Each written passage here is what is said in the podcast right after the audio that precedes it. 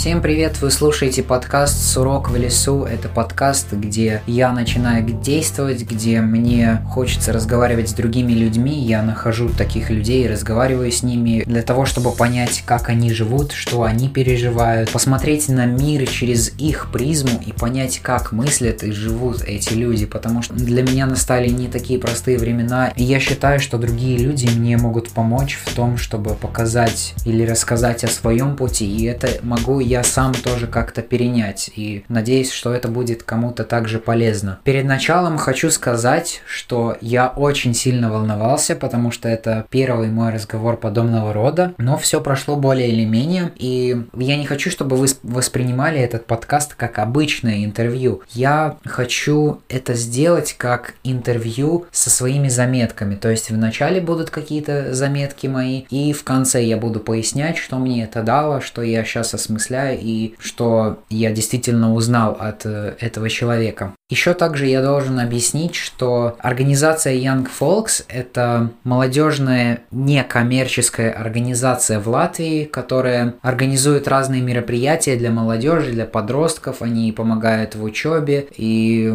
у них были услуги онлайн, и это уже приобрело небольшой, но все-таки международный уровень. А журнал Voice – это молодежный журнал, сайт, где разные молодые люди, подростки пишут статьи о том, что их волнует. Они не хотят держать свои эмоции при себе, они хотят высказаться, у них есть какие-то четкие структурированные мысли, которые они хотели бы донести для других. Именно поэтому в первом выпуске со мной согласилась поговорить основательница этого самого журнала. И этот журнал является также частью Young Folks к каждой такой встрече с гостем я стараюсь хоть как-то подготовиться, узнать немножко больше о человеке, о его истории, о том, что ему нравится. И я был удивлен тем, чем занимается Таня, сегодняшняя гостья. Я удивился, сколько всего разного она прошла, через что она прошла, что она создала, чем она управляет. И я был очень вдохновлен ее идеей, и мне очень понравилась идея вначале поговорить именно с ней,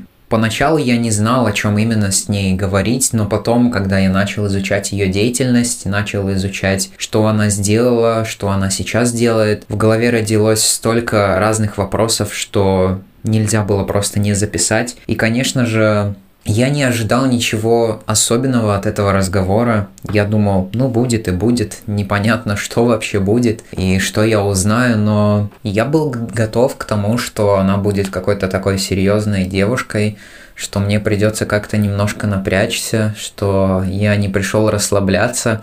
А в итоге все получилось немножко иначе. И одно дело, когда ты переписываешься с человеком, о чем-то с ним договариваешься, просто видишь манеру того, как он тебе пишет в разных мессенджерах, а другое дело, когда ты встречаешься с ним вживую и разговариваешь реально. Это совершенно по-другому, и все это совершенно иначе.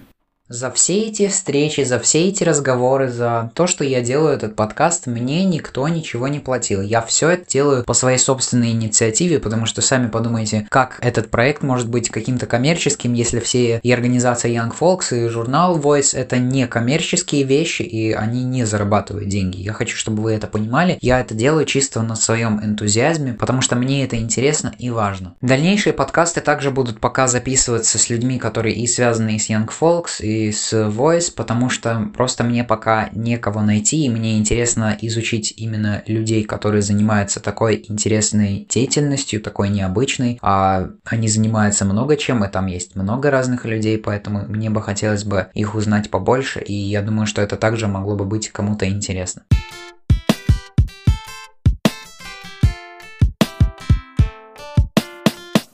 Всем привет! Сегодня со мной согласилась поговорить э, очень замечательная, прекрасная девушка, которой столько должностей, столько всего разного она сделала. Она соосновала молодежный журнал и пишет статьи, и является и иллюстратором, и дизайнером, и, в общем, пусть она вам сама о себе больше расскажет. Это Татьяна Житкова. Надеюсь, фамилию я правильно произнес. Да, правильно. Эм, ну, на самом деле, я просто делаю все подряд, потому что мне это интересно. Я не могу сказать, что я прям специалист во всех сферах, я как будто играю ими. И если мне сегодня интересно иллюстрировать, то я просто изучаю иллюстрацию. Если мне интересно менеджить команду, тогда я делаю команду и куда-то их толкаю. Если мне интересно писать статьи, я создаю возможность себе писать статьи, и так получается, что еще кому-то. И таким образом сейчас э, я волонтер по программе European Solidarity Solidarity Corps в Латвии. Вообще я сама из Украины. И в рамках этой программы в Латвии э, мы создали онлайн-журнал для молодых людей и подростков, для именно латвийской молодежи. И сейчас вот я пытаюсь его продвигать и развивать, и создавать что-то такое, что никто еще не создавал, как в Латвии, так и вообще. Это да, это действительно очень интересно, и само меня это очень сильно вдохновило, и когда я сам об этом изучил, это было действительно очень интересно и необычно. Но об этом, к этому мы вернемся чуть позже. Вначале мне было бы интересно узнать вообще, почему ты приехала в Латвию? Как так получилось? Это было довольно запланированное решение именно поехать на волонтерство, потому что когда я была на втором э, курсе в университете, мне повезло участвовать в Erasmus плюс молодежном обмене. Это когда э, э, что? Не, я просто думаю, ну, я-то знаю плюс-минус, что такое Erasmus. Это как написание проектов, отправляешься куда-то в другую страну и там проживаешь как-то. Если вкратце, то Erasmus Plus позволяет вам написать некий проект. Вы должны тщательно описать, что вы делаете, что вам нравится, куда вы хотите податься, что вы хотите делать. И у вас есть некий шанс на то, чтобы поехать в другую страну на обмен, на какую-то стажировку по вами выбранной специальности. Что-то вы будете делать Э, полезное для какой-то организации, как в данном случае, или будете стажером в своей собственной профессии. Если хотите подробнее узнать, то можете почитать об этом в интернете, просто набрав Erasmus+. Ну, по какому-то проекту, в общем, это да, вкратце. Но ты попала сюда именно по, в рамках этого проекта. А, да, это один из видов этого проекта, и он э, длится целый год. И на протяжении года э, идея в том, что человек активный, который может что-то дать э, какой-то организации в другой стране, он едет э, в другую страну, Европейский Союз финансирует проживание этого человека в этой стране и его работу, то есть это не организация оплачивает мне. И э, ну, мое проживание, например, квартиру в Риге, какие-то карманные деньги. И я за это время должна сделать что-то социально полезное для комьюнити, куда я приехала. Вот как, квартира хорошая? Да, квартира очень хорошая. Кстати, мы просто безумно счастливы. Э, я живу с моим э, другом и другим волонтером Лукасом. Он Франции, из да, Франции, да. Раньше с нами еще жил Том, испанец, но ему пришлось уехать чуть раньше. Вот, нам нашли очень хорошую квартиру в центре. Понятно, что там есть какой-то бюджет, который ограничивает возможности организации. Она не может нам арендовать что-то супер пышное. Но плюс в том, что в Риге, например, цены намного дешевле, чем в Париже. И волонтеры в Париже или в каких-то других странах, где больше цены, там, конечно, и бюджет но... немного больше, но а. все равно там труднее найти. Ну, одно дело, сколько тебе денег дают, а там уже как да. где повезет в этом. То есть ты познакомилась с э, этой же организацией Young Folks именно в рамках этого проекта, правильно я понял? Да, причем, что я заканчивала университет, и я хотела поехать на волонтерство и работать в неформальном образовании, потому что мне была очень интересна эта тема. В Украине она недостаточно раз развита, мне хотелось развивать в Украине, для этого мне нужно было узнать, как это делают те, кто уже это делают. И я искала разные проекты и разные страны, и когда я подавалась в Young Volks, я подавалась именно не на Латвию, а на организацию. Мне была интересна именно организация. О Латвии я вообще ничего не знала, когда ехала сюда, на самом деле. Я думала, что это безумно что-то похожее к Литве, к Эстонии, к Украине, России, Беларуси, потому что это постсоветское пространство. Но когда я приехала, я поняла, что это абсолютно что-то другое, и это очень-очень какой-то э, такой несправедливый стереотип о Латвии и вообще о Балтии, что она э, похожа э, к другим постсоветским странам. Ну, я тебе могу сказать больше. Я был в Болгарии, с семьей путешествовал, и нам, ну, мы когда сказали, что мы из Латвии, нам сказали, Латвия — это Россия, э, ну, Эстония, они думают, что это все одно и то же. Они, ну, для них это не знают. Это совершенно логично, что они ну, нет у них этого видения, пока они сами не побывают тут и не увидят. Mm-hmm. То есть у тебя здесь вообще не было никаких знакомых? Нет, вообще не было. Причем, что э, у нас э, обычно по программе есть отправляющая организация из твоей страны, которая о тебе заботится перед тем, как ты уедешь, и принимающая организация в Латвии. Они в, между собой взаимодействуют, чтобы волонтер не потерялся и чтобы он чувствовал себя защищенным на всех этапах. У меня отправляющая организация э, была такая, что я даже с ними не контактировала, когда сюда ехала, потому что они были с Донецка, а Донецк это как бы не Украина, Украины, и я вообще не до конца понимаю, как Young Folks удалось с ними что-то подписать, но так, а, но они подписали, и получается, что Young Folks полностью заботился о том, как я доеду, как я там купила билеты, приехала ли я, там договорилась ли я с университетом или еще что-то. Это все делали они, и это очень круто. Получается, что я просто доверилась незнакомым людям, купила билеты и уехала. Я вот, вот для меня это вообще, для меня записывать подкаст сложно, а тут я себя сам сейчас уже стараюсь нагнать в рамки каких-то непривычных для меня условий, чтобы просто чтобы как-то по-другому тоже на что-то посмотреть, услышать истории действительно других людей, чтобы и самому вдохновиться. И я, я лично не представляю, как так возможно довериться непонятно кому и как. И да, и причем, что мы там даже пока договор не подписали, потому что его отправлять нужно. Ну, я просто взяла билеты и уехала. Не знаю, просто нужно... Э, я научилась, я тоже этому училась э, как умышленно. Это не было со мной с рождения доверять э, миру доверять тому, что происходит. Конечно, нужно фильтровать людей, которых ты подпускаешь к себе, но я чувствовала, что эти люди хорошие, что они... Я прочитала все, что только могла а, о них в соцсетях, прогуглила про них все, посмотрела отзывы, и я чувствовала, что, скорее всего, эти люди хорошие, и почему я должна их бояться? Почему я должна бояться жизни?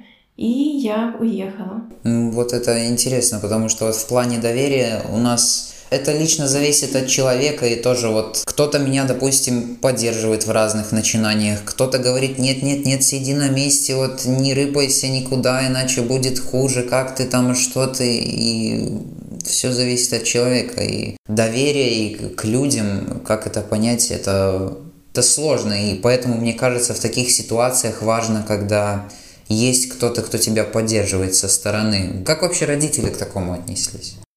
А, да, родители мои, они очень классные, они очень особенные, э, потому что у меня мама, она безумно оптимистичная и позитивная, и такая очень добрая, и прям она, ну, очень любит своих детей, у нее все дети, семья — это смысл жизни. Папа, он э, такой более сухой и он э, хоть нас и любит, но он не выражает своих эмоций настолько тепло. Я знаю, у меня такой же папа. Да, Серьезно. и раньше я на него как-то даже обижалась, ну не то чтобы обижалась, но тоже как бы думала, что он не выражает, потому что не чувствует, или так, значит, так ему легче, или что-то еще.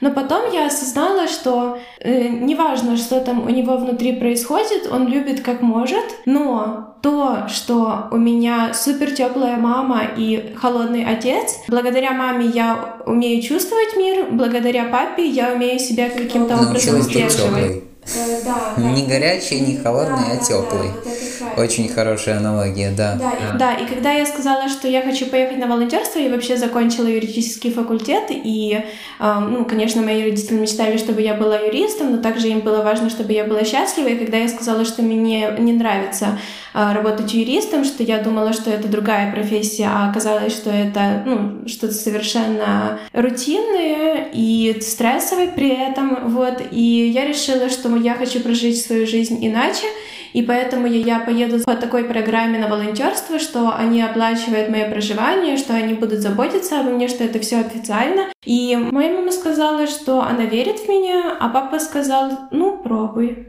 Вот и все. Отдельная интересная тема, вот я как раз вчера прочитал вот эту статью твою, твою историю про, ну, то, что ты училась на юриста, И меня очень лично задело то, как ты хорошо сказала именно в плане тенденций нынешних технологий. Юристов заменит искусственный интеллект, ну или машинное обучение. Это действительно какие-то такие рутинные задачи, которые нечеловеческие. Это рабский труд, можно сказать.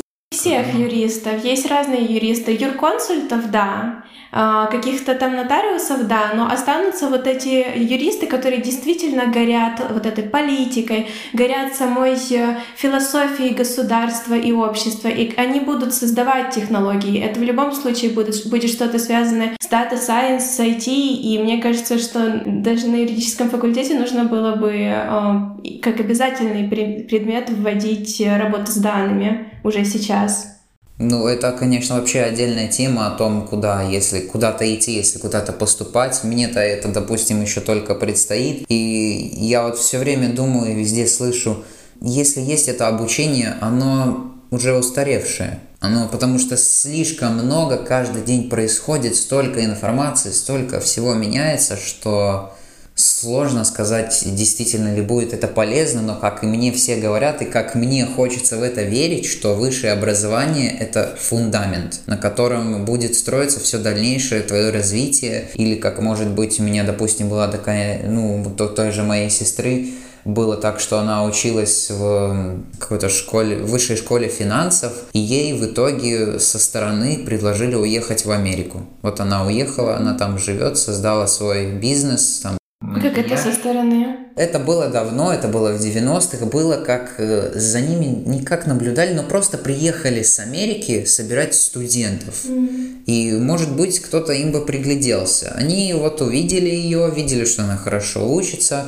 она прошла какой-то дополнительный тест, были переговоры, и вот так и уехала. Да, то есть... да ты, а ты представь, как твоей сестре было уезжать на другой континент, э, когда не было ни интернета, ничего. Это же тоже было, наверное, супер страшно и странно. И... Я не знаю, мне об этом с ней надо будет отдельно поговорить. Она и так занятой человек. Э, иногда как-то мне позвонит, но как-то она это, она как-то это пережила, не знаю. В общем, еще отдельная интересная тема насчет того, что ты же сейчас уезжаешь обратно на Украину, так?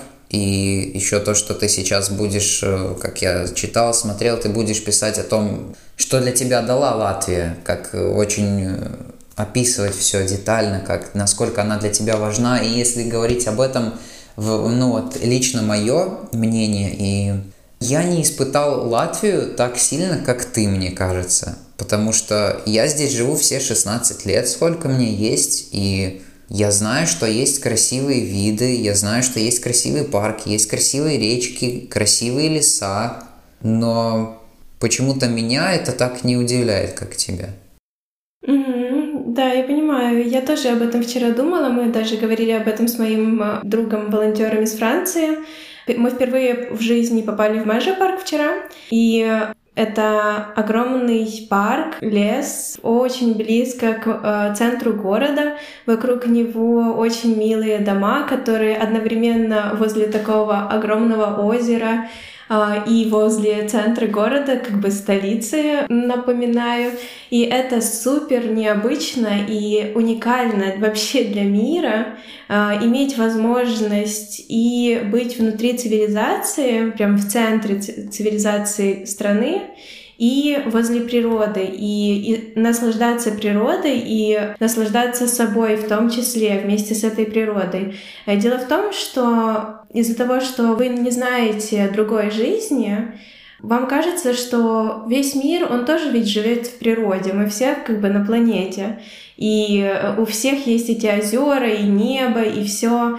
Но в других странах и, возможно, в более больших странах или в э, более э, быстрых городах у людей нет столько времени, чтобы э, оставаться наедине с собой, чтобы поехать. Если ты живешь в Киеве, то ты планируешь поездку к озеру за две недели на выходные. Ты должен все распланировать, где там взять машину, собрать всех там свою семью, собрать каких-то друзей, потому что без друзей, ну какой смысл тратить столько времени, чтобы доехать до этого озера? И это кажется чем-то, не знаю, чем-то для нас очень особенным. Для вас же это рутина. И тогда получается то, о чем я сейчас думаю, что есть лучше родиться в Латвии и быть здесь родным или быть родным где-то в другом месте, но приезжать к Латвии как к незнакомке, от чего э, больше э, влияния.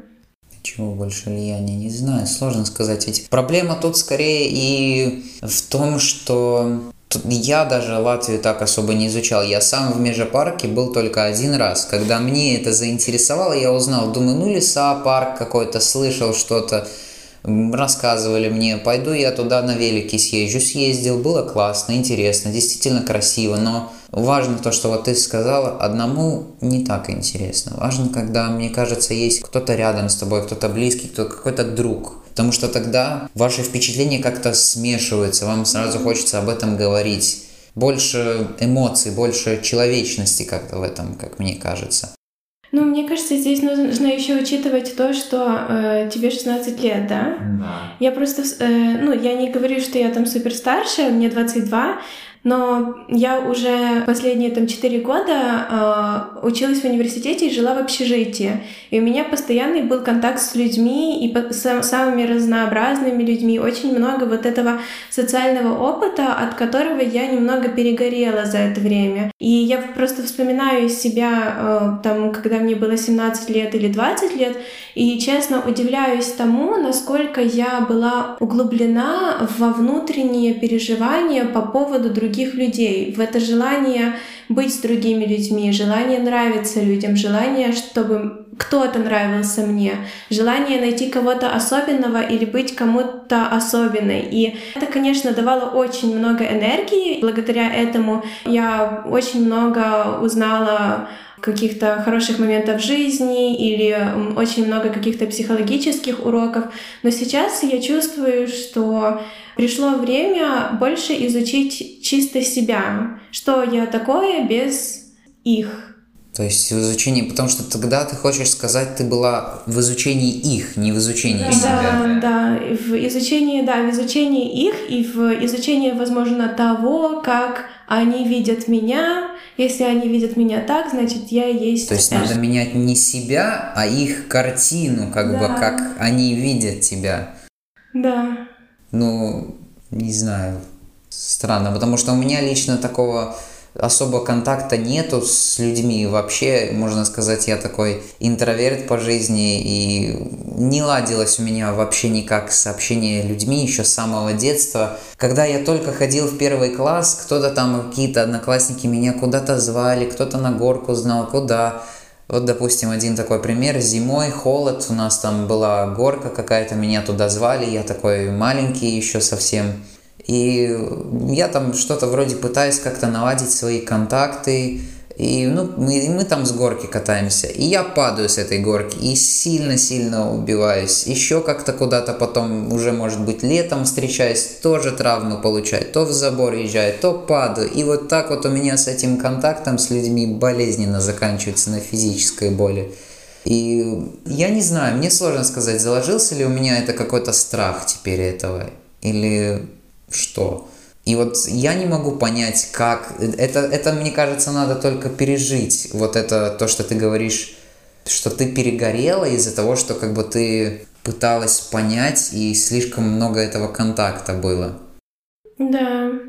Ну, э, я чувствую... Причем я тянулась же к этому контакту. Я чувствовала энергию э, сближаться. И я это делала. И, видимо, там была моя зона роста. Сейчас я чувствую энергию наоборот в том, э, чтобы сближаться с собой. Значит, сейчас здесь моя зона роста. Если ты не чувствуешь энергии на сближение э, с людьми, а чувствуешь энергию на что-то другое, то значит там твоя зона роста, тебе нужно идти. Но тут тоже важно помнить о том, что нужно различать, где у тебя страх — а где тебе не хочется. Потому что я перед этим полгода вела философский клуб для подростков, где мы обсуждали страх и тревогу, и э, я изучала э, работы разных психологов, и мы все это анализировали вместе с ребятами, вроде все разобрались на теоретическом уровне, как это все работает, что мы чувствуем, что тогда нужно решать, какие есть техники выхода со страха, с тревоги. И потом мне моя подруга, а, бывшая руководительница, отправляет, э, отправляет вакансию э, в Киеве. Я же, я же сейчас уже понемногу начинаю искать работу там. И там вакансия очень высокого уровня в, а, в одной из лучших IT-компаний в э, Украине. И, и я смотрю на эту вакансию и думаю, ну, это же продуктовая IT-компания, я же ничего не знаю об IT, и там все такие серьезные, а мне же хочется творчеством, и там все еще на английском, и тексты писать на английском, а и еще такие скучные тексты, технические, а мне же хочется быть креативной и писать что-то творческое. Нет, мне кажется, это не мое место, где я должна быть. И я это ей написала, Потом на следующий день э, проснулась, и она сказала, ты ж, э, э, да ладно, э, ну если не хочешь, тогда не, тогда не надо. И я потом ходила и думала, а действительно ли я не хочу, или я просто боюсь, что мне откажут, потому что это должность очень высокого уровня, очень классная компания. А я привыкла, что вот там последний год э, все, что я делала, то все меня поддерживали. И, ну, и очень уже давным-давно не было такого, чтобы мне сказали, нет, слишком глупые, чтобы это делать, не делай. Ну, надо думать как-то самому тоже об этом, и надо чувствовать самому, если не хочется, не надо. Тогда просто вот, вот даже тем, что ты сейчас занимаешься, ты ведь получаешь от этого удовольствие какое-никакое. Конечно, я получаю от этого удовольствие, иначе я бы этого не делала. Ну вот, а зачем тогда идти туда, если ты не будешь Просто это мой мозг говорит, что я не буду получать удовольствие, но когда я анализирую, я понимаю, что мне интересно на самом деле, как работает IT-компания. Мне интересно, какой у них менеджмент, потому что я считаю, что если ты создаешь бизнес, то тебе нужно понимать, э, как работают самые эффективные компании, чтобы не повторять их ошибок и сделать лучше. А как я могу создавать бизнес, если я даже не видела, что уже построили до меня, и, и в чем я могу быть лучше их? И я поняла, что э, и английский язык — это тоже один из моих приоритетов э, на самом деле. И я хочу работать в команде, которая говорит только на английском языке, но я боюсь, что я приду на кухню, и не смогу понять там, или там как-то буду не очень хорошо говорить с ними, или что какие-то иностранцы приедут на, на встречу, и я их буду не до конца понимать, или не смогу им презентовать проект или еще что-то. И включаются вот эти маленькие а, страхи, которых... А если, а если, а да, если, а если... Ты сам себя, сам себя начинаешь копать и угнетать в этом, и все такое. Ну, тоже сложно сказать, если посмотреть, какие ошибки будут, чтобы не совершать этих ошибок самому. Мне сложно об этом судить в таком возрасте, я не эксперт, но мне кажется, что надо пережить ошибки, только тогда ты сможешь их понять действительно. А так наблюдать со стороны за другими ошибками, не знаю. И то же самое и тут. А если, а думаю, а надо, не надо, тогда уже в таком случае лучше попробовать, а там уже посмотреть, как пойдет. Ну да. Тем более, что... Вот я заметила, что если ты ощущаешь страх, то тебе кажется, что если ты сделаешь шаг э, навстречу этому событию, то ты потом будешь страдать почему-то. Но это же неправда. То, что ты упустил возможность или не то, чтобы, э, не то что, что ты будешь жалеть, что ты это сделал, что вот ты, ты э, устроился в эту компанию, и ты там несчастлив, и все, и ты будешь страдать. Но на самом деле ты же можешь всегда уволиться. Почему бы не попробовать? То есть э, можно сказать аргумент, что ты потеряешь время, но у тебя будет несколько собеседований с самой классной компанией в Украине. Это все опыт. Да. Да, это значит, что это опыт. И когда вот ты ощущаешь этот страх, то ты как будто останавливаешься и стоишь просто для того, чтобы не сделать шаг, потому что там ты как будто будешь страдать. Но это же неправда. В любой момент, ты, даже если ты начнешь страдать вдруг, ты можешь вернуться и все. Ну, в этом-то и дело. Ну, надо как-то всегда иметь какой-то запасной план на такое дело, если... Ну, чтобы пойти куда-то и чтобы потом не остаться с пустыми руками, так сказать. А что такое пустые руки? Ну, к, э, ну вот, допустим, ты устроилась куда-то в компанию, вот, ну тебе там не понравилось, ты уволилась, и все. И у тебя как бы нет работы, и тебе нечем заняться, все. У тебя нету никакого резерва и ничего. И ты должна какое-то время без э, ничего сидеть и искать какую-то тоже работу. или какое-то занятие. Да, я не знаю, как у вас в Латвии с работой, но в Украине это почти невозможно, особенно в сфере коммуникации. И если у тебя есть опыт в маркетинге или менеджменте, ты всегда можешь найти какую-то подработку или писать кому-то тексты, или вести какую-то страницу в соцсетях. И вот это э, ощущение, что если ты потеряешь работу, ты будешь сидеть без ничего, у меня лично это всегда говорит о страхе, потому что это не связано с реальностью. Я знаю, что если я потеряю работу, и я там даже там целый месяц не смогу найти э, другую, и так получится, что я там на что-то потратила какие-то свои сбережения перед этим, есть родители, которые могут одолжить. Есть друзья, у которых можно пожить несколько недель. То есть всегда, если, если будет какая-то кризисная ситуация, ты уже начнешь крутиться, вертеться и искать выход, а ты никогда не можешь контролировать все. Всегда будет что-то, что выйдет из-под контроля, даже если ты продумал все максимально наперед. На этот план есть хороший пример э, в космонавтике, что несмотря на то, как бы все планы в космической компании не были построены, все было бы идеально, Каждый день есть какая-то огромная проблема, которую надо бежать и решать. Несмотря на то, что все было продумано. Каждый день. И это вот э, можно перенести и на другие сферы, что действительно очень много чего просто не в состоянии и ты не в состоянии это контролировать. Это несмотря на то, как тебе кажется, что якобы ты все это контролируешь.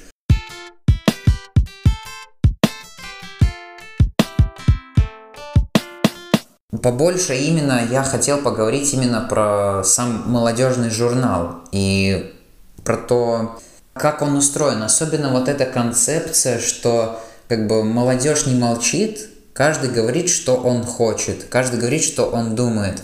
И я начал думать, что в этом есть некоторое противоречие, потому что там, где есть свобода, там очень сложно представить, что она действительно есть.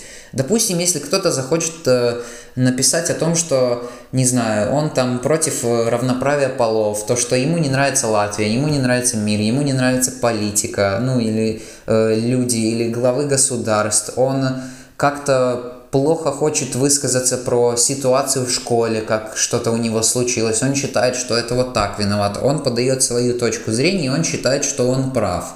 Но на самом деле даже по его рассказу понятно, что ну, виновата другая сторона. И таким образом не хотелось бы допускать, чтобы такое читали, как мне кажется. И есть ли в этом тогда свобода? Действительно ли каждый пишет все, что он хочет? Попадает ли все?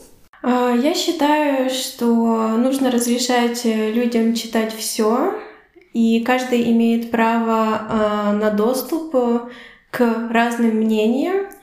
И если э, у кого-то есть действительно мнение, в которое он верит, или идея, в которую он верит, например, против э, равенства полов или какие-то, не знаю, фашистские идеи или еще что-то, пусть объясняет свою точку зрения, пусть рассказывает, почему он считает, что это лучше для человечества, Э, пусть э, э, структурированно объяснит эту идею, и мы ее опубликуем, потому что почему мы должны скрывать то, что есть в человеческих головах, и делать вид, что этого не существует. То есть, конечно, он может писать неадекватно. На это я тоже об этом думала в начале когда только разрабатывала идею журнала, для этого мы создали ценности журнала. И у нас есть э, всего лишь три ценности. Каждый может делать и рассказывать все, что хочет. Второе — это любовь к читателю. И вот в этой любви к читателю как раз и есть э, это главная ценность редакции журнала, потому что редакция журнала всегда не работает как критик авторам, который рассказывает, что ты здесь не так поставил, здесь там слишком длинное предложение, здесь еще что-то, здесь у тебя нелогично. Нет, э, это все э, редактор, это как адвокат читателя, который помогает э, читателю получить либо пользу, либо эмоцию от текста. И таким образом, э, если нам отправляют текст, э, который не несет в себе вот эту структуру, и читатель не поймет до конца, что имеет в виду что от меня хочет этот да, человек? Что, что от него хотят, да, что имеет в виду автор, какие, какую идею вообще он несет, предлагает, мы это не можем опубликовать, но мы всегда помогаем этому человеку подсказками, как он может сформулировать свою мысль четче, чтобы читатель его понял. Вот это я об этом в таком ключе не задумывался, что действительно давать такую сну свободу, что это скорее не то, что это просто мнение людей и полет их мыслей, и неважно, какие мнения, какие вот постулаты, какие вот обязательства стоят в обществе, что надо любить свою страну, что надо любить других людей, что это правильно, когда дают людям высказываться и не молчать. Потому что то, что сейчас, как мне кажется, такая глобальная тенденция, хоть и несмотря на то, что говорят, свобода воли есть, свобода выбора, как-то есть какие-то большие лица, которые имеют свое мнение, которые управляют государством и которые пытаются скрывать все вот это то, что загнивает, и выдвигать то, что все хорошо. А у вас выходит все сразу – да, дело в том, что э, ведь все эти э, движения общества, которые каким-то образом стали для нас деструктивными, они начинались не со слов, а с мысли. И если даже запрещали об этом говорить в начале, э, мысль не становилась словом, она зрела и потом становилась действием и становилось каким-то, скорее всего, если это деструктивное явление, то агрессивным действием, неожиданным. А до этого, возможно, годами люди запрещали об этом говорить и жили так, что будто этого не существует в головах. Я бы хотела в журнале воссоздать в словесном виде э, вот этот мир мыслей молодых людей, о чем мы думаем. И уже отталкиваясь от этого, возможно, создавать какие-то другие проекты, которые будут э, помогать людям или э, направлять куда-то э, какую-то энергию, или объяснять что-то, если мы видим много противоречий. Это хорошо, с этим разобрались. А как продвигать вот этот проект? Он же существует сколько сейчас? Восемь, пять, пять месяцев только. И продвижение какое-то нужно. То, что ты, мне кажется, сказала в начале, то, что это журнал латвийской молодежи. Да. А почему нельзя это перевести на более обширный уровень? И если он латвийской молодежи, то почему не так много на латышском языке? Потому что я не знаю латышский язык.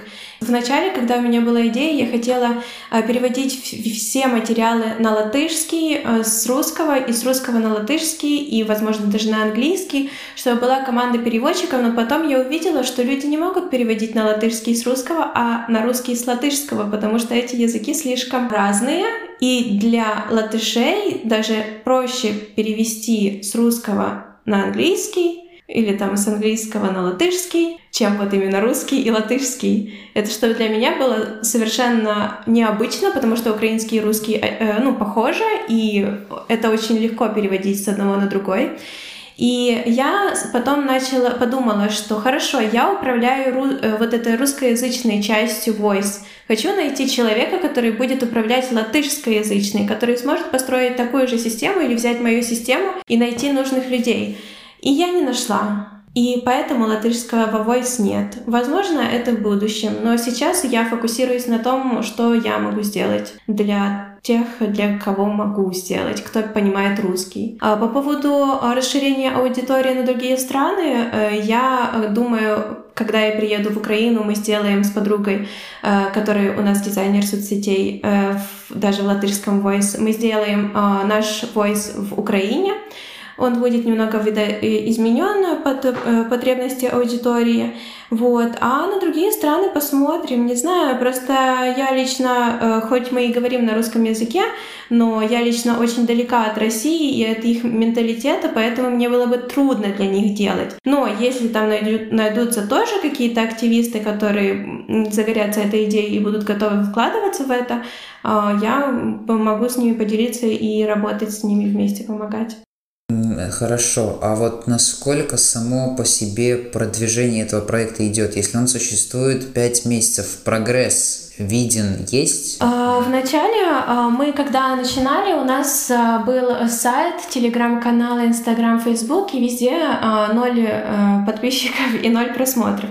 Сейчас же мы вначале собра... сделали объявление о том, что мы ищем людей, которые хотели бы писать. Нам написали 50 людей, вот как я говорила, что хотят быть волонтерами. Вот э, сейчас их 40, и это очень классно, что, ну, потому что э, написали это много, но мы понимаем, что Написать может любой, а вот делом заняться уже не Вот, а я реально нашлись люди, которые с удовольствием занимаются делом, это очень круто, и вместе с ними э, мы э, создавали статьи, сейчас э, я уже не помню сколько, кажется, больше 50 статей у нас на сайте. Также у нас уже больше 400 подписчиков в Инстаграме, причем что продвигаться мы начали только месяц назад. Мы нашли программу от Baltic Media Center, и программа называется а, программа с поддержки развития независимых русскоязычных СМИ в Балтии. Они предлагали нам поддержку там был грант на 30 тысяч евро, и нам нужно было прописать проект, прописать какие-то цели, которых мы хотим достичь, и они могли проанализировать эту заявку и отобрать наш проект и профинансировать его. Я написала эту заявку на грант, им нам его не дали. Вот, я, но э, я очень классно практиковалась в написании э, этих заявок, и потом э, нам прислали еще один как бы мини-грант, точнее, возможность получить мини-грант на 5000 евро.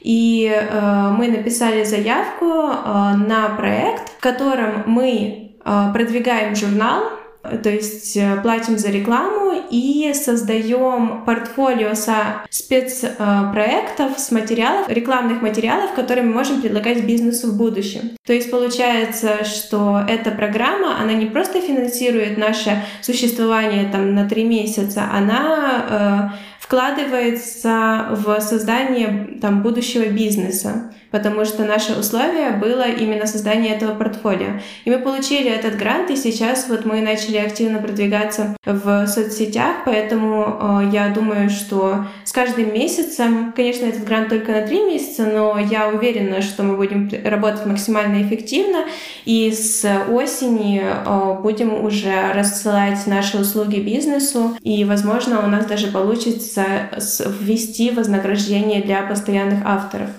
Вот, в этом-то и дело, что фактически сейчас это, будем говорить так, некоммерческий проект. Он не получает никакой прибыли. Все это делается на инициативе молодых людей, людей, которые не хотят молчать, которые хотят что-то писать и которые хотят что-то говорить. Для них деньги не важны, для них главное само по себе донести свою мысль. Да, но это так и будет в будущем. Это будет платформа для самовыражения, а деньги будут получать э, люди, которые как на работе создают не только просто то, что им хочется, как художники рисуют картины, а как э, э люди, которые создают настоящие журналистские материалы, Которые уже полноценно работают. Да, и у которых есть обязанности и ответственность за то, что они делают.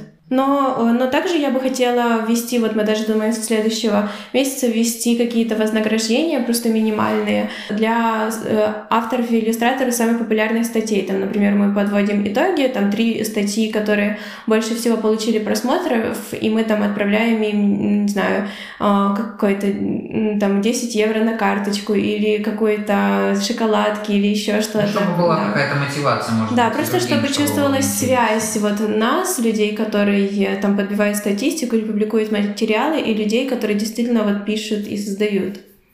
Ну, ты вот...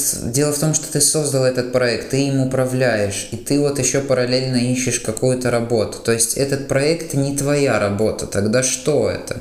Ну, сейчас это моя работа, потому что я еще месяц буду работать в Young Folks. Потом э, я посмотрю, какую я работу найду, и посмотрю, как, как, э, насколько стремительно будет развиваться наш журнал. Конечно, в идеале, я думаю, я приду к тому, что это будет моя единственная работа. Ну да, тогда в этом плане надо посмотреть там, если там не понравится, вернуться туда и тогда уже думать и смотреть. Вообще я делаю журнал Voice, потому что я не могу этого не делать. Когда я приехала в Young Folks, мне сказали, что вот посмотри, чем мы здесь занимаемся, подумай, что тебе интересно, можешь делать, что хочешь. И я такая, ну, я посмотрела, походила, что там есть у вас, и э, увидела, что, ну, нет молодежного журнала. Но есть много людей, которые способны создавать, есть много людей, которые рисуют. И я тоже люблю писать. И я подумала, почему бы не создать? И потом, когда ты уже начинаешь это делать, меня начало так штырить, что я уже не могла остановиться. И потом все больше и больше и больше. И вот сейчас ты мне написала, чтобы создать подкаст, и уже мой проект меня мной движет, а не я, не им. Мне нравилась эта аналогия, я не помню, ты слышал, я посадила семечко, росточек растет, я его иногда да. поливаю, и что-то он там растет да, сам. Да, но я же не, не направляю все его ветки. Да, да, да.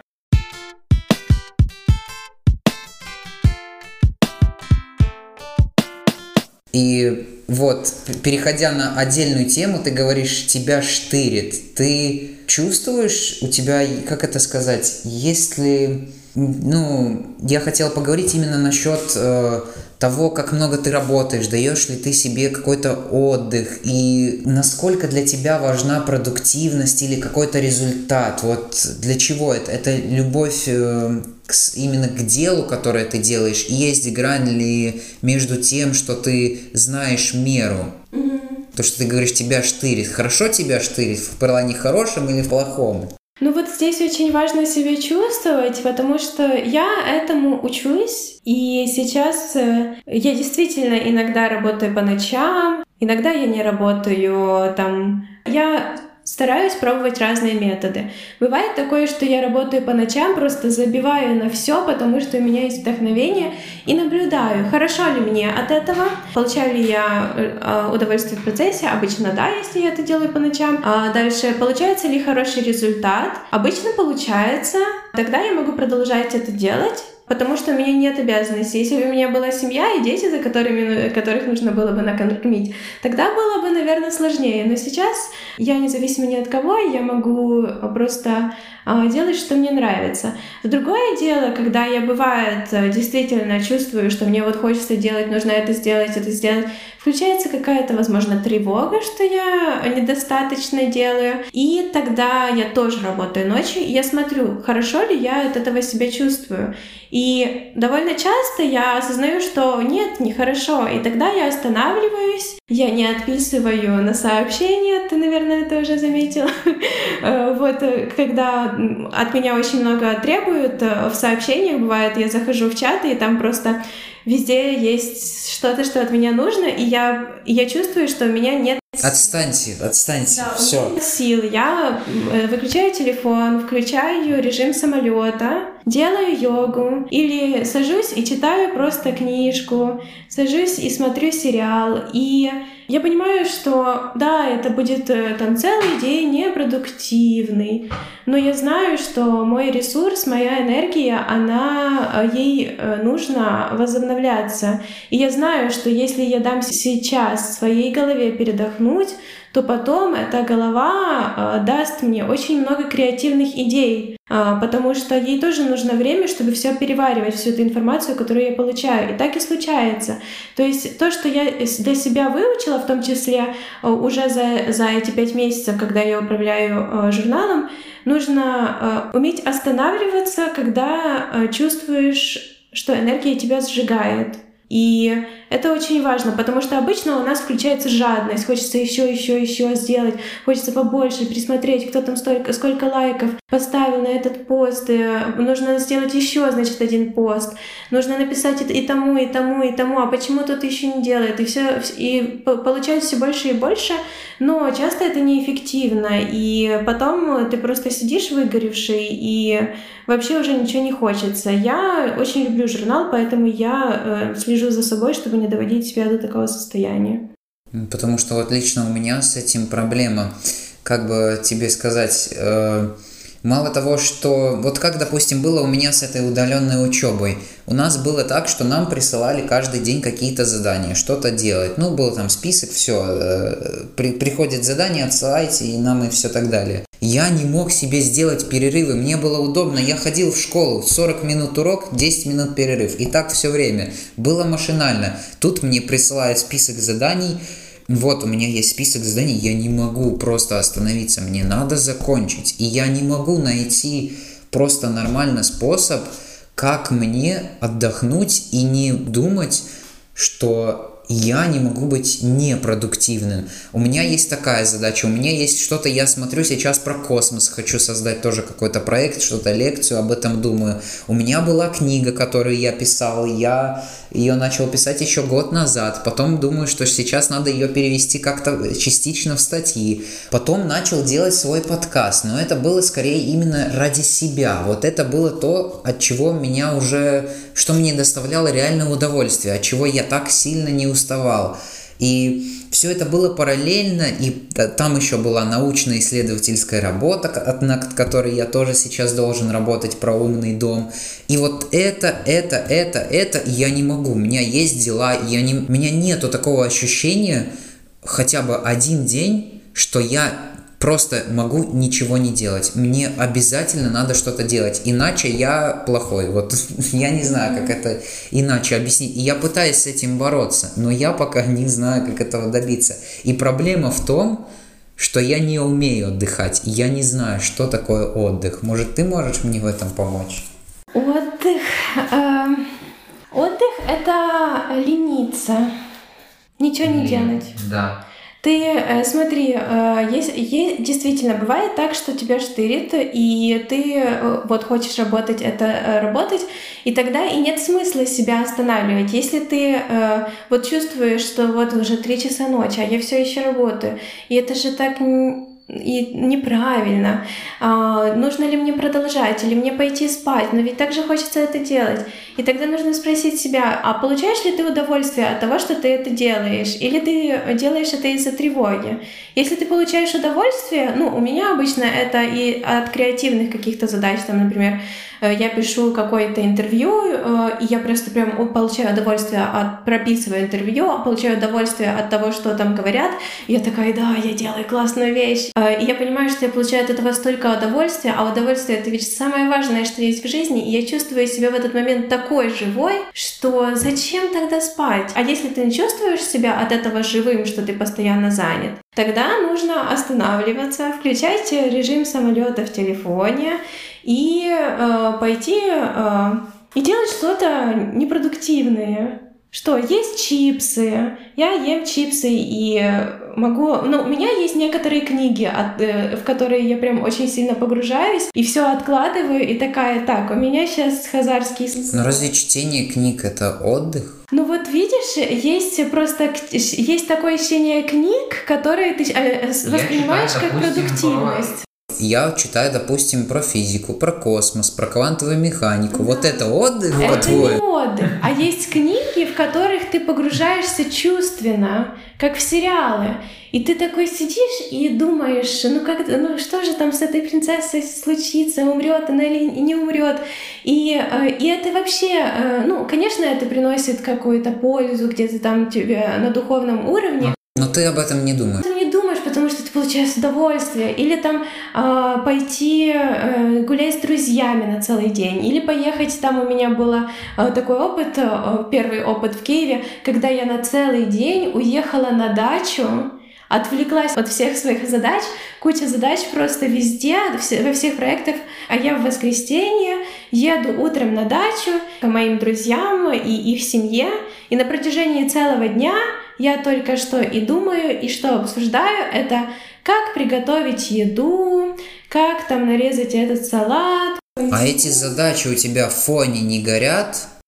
А нужно их э, э отпускать. Нужно помогать мозгу отвлекаться, тогда он как раз и отдыхает. Причем отвлекаться э, на что-то воздушное. Если ты, например, э, работаешь э, над каким-то своим проектом одним и отвлекаешься там на подкаст, где у тебя мозг тоже э, как там, так и в другом деле интенсивно работает, твой мозг не чувствует, что ты что-то поменял.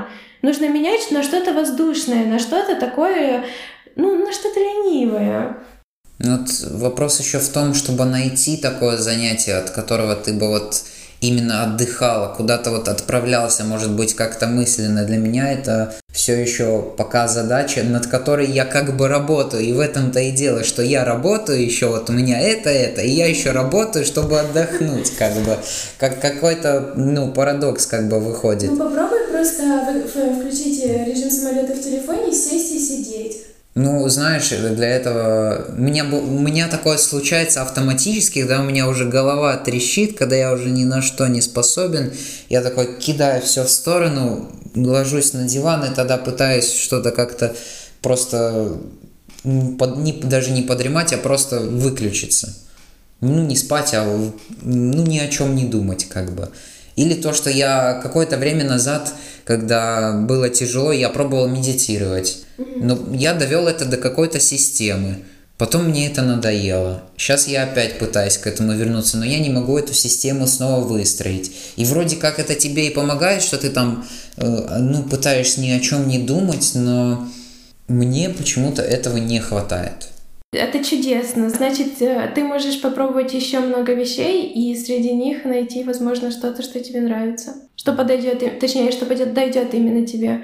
Есть бег, есть йога, есть какие-то китайские э, их боевые искусства, есть куча всего, есть просто сидение, есть э, сидение возле воды, есть рисование. Просто пробовать разное и смотреть, от чего тебе лучше. И самое классное это то, что сегодня это может тебе помогать, а завтра это может тебе не помогать. Так что не нужно думать, что если человек, который сейчас нашел дело, на которое он может отвлекаться, он супер счастлив, и все, жизнь у него малина. Нет, завтра ты будешь совершенно другим человеком, и тебе, как ты говоришь, может надоесть э, это, и может уже не расслаблять, например, тебя, не помогать. Тогда тебе опять нужно будет искать. В этом и прелесть жизни, э, что ты должен двигаться постоянно.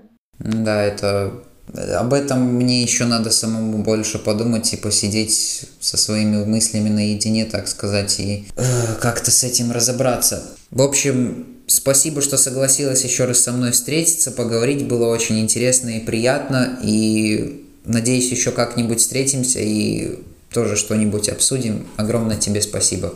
Да, спасибо, что ты меня пригласил. Я очень рада, что у нас э, появился подкаст. Я думаю, что у него большое будущее. Будем его развивать, будем пробовать новое. Я думаю, будет очень классно. Я не хочу ставить надежды и говорить большое будущее, но я хочу надеяться на лучшее. Да, ну, а я просто оптимист, и так что будет большое будущее. Хорошо, да. Всем пока.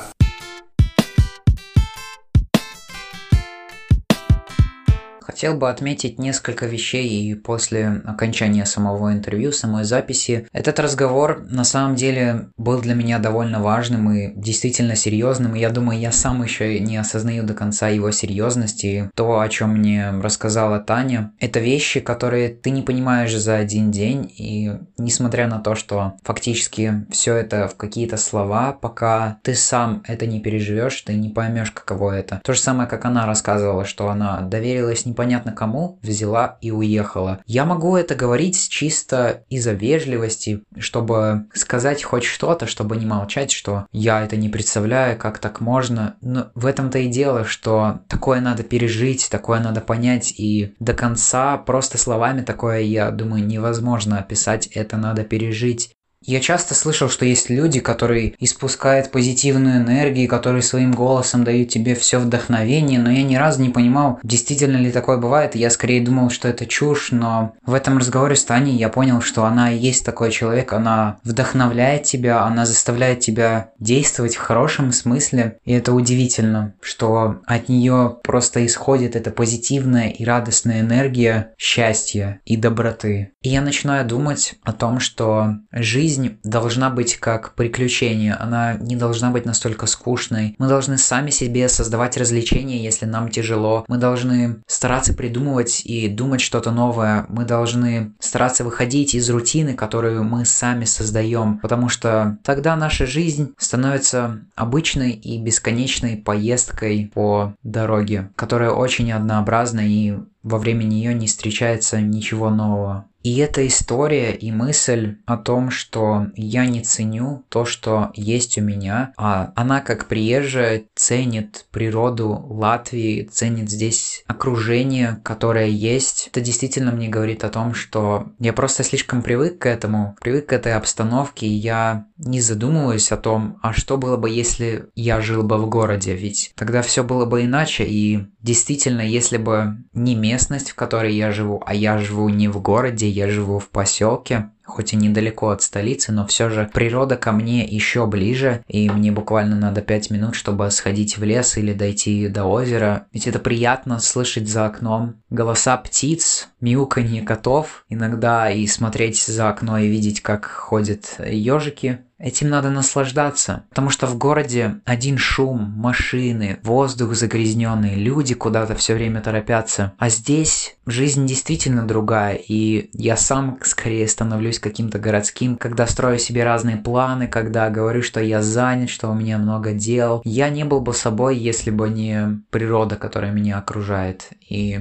именно поэтому я ее ценю и люблю. И мне жаль тех, кто живет в городе и у кого нет такой доступности, чтобы куда-то съездить быстро, чтобы отвлечься. Люди, которым надо планировать за несколько недель свои поездки на природу, это очень тяжело. И кажется, что то, что строит Таня, то, что она пытается сделать, журнал Voice, что это некая утопия, что люди говорят все, что они хотят. Все такие вокруг счастливые, но если вы приглянетесь, если вы также сами почитаете, то не все истории настолько хороши, не у всех историй есть концы и не все проблемы решены. Это голоса молодых людей, подростков, которые тоже хотят привносить что-то новое в этот мир, которые не хотят быть частью потоков информации, которые они потребляют каждый день. Поэтому этот журнал это что-то уникальное. Я действительно не знаю подобных примеров в Латвии. Может быть, есть что-то похожее за границей, но это уникально, когда такое есть у тебя в стране, и когда это создал человек, который приехал из другой страны и который пытается понять эту страну. Надо пробовать новое, надо создавать, надо осмыслять, надо знать меру, надо понимать, получаешь ли ты удовольствие от того, что ты делаешь. Порой приходится терпеть, потому что такие обстоятельства, но надо знать, что все это временно, и что рано или поздно ты выйдешь из своего собственного леса. Огромное спасибо тем, кто дослушал этот подкаст до конца. Надеюсь, он вас заставит задуматься о том, что происходит вокруг вас, о том, что вы делаете. Посмотрите в описании подкаста, есть ссылки на соцсети Тани, на ее статьи, на ее журнал, на саму организацию Young Folks. Если вы живете в Латвии, если вы хотите присоединиться к подобному движению, если вы не хотите молчать, то я думаю, вы можете обращаться к Тане или ко мне, может быть, даже если создать какой-то подкаст, если вы знаете, что вы хотите говорить именно голосом, но не знаете все нюансы и детали создания подкастов, то пишите мне, я помогу вам, я буду рад сделать это. И скоро услышимся. Всем пока.